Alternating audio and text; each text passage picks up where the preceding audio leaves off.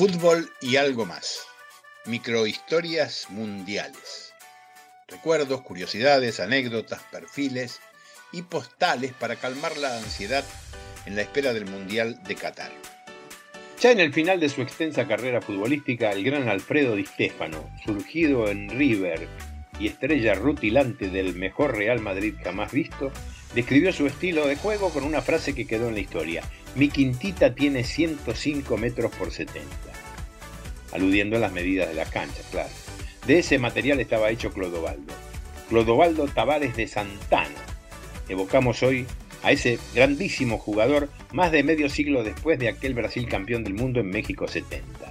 Empalidecido de manera injusta por la existencia de los otros astros que fueron sus compañeros, Clodovaldo fue eje de una maquinaria infernal que destruía todo a su paso.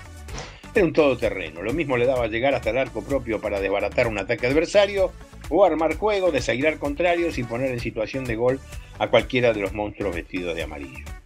Del montón de ejemplos para fundamentar estas afirmaciones van dos casos puntuales. La corajeada frente a Uruguay en las semifinales del 70 para quitarse de encima a quienes intentaron detenerlo y marcar el empate en un encuentro que venía bastante chivo para Brasil. Y la piedra basal del cuarto gol frente a Italia en la final.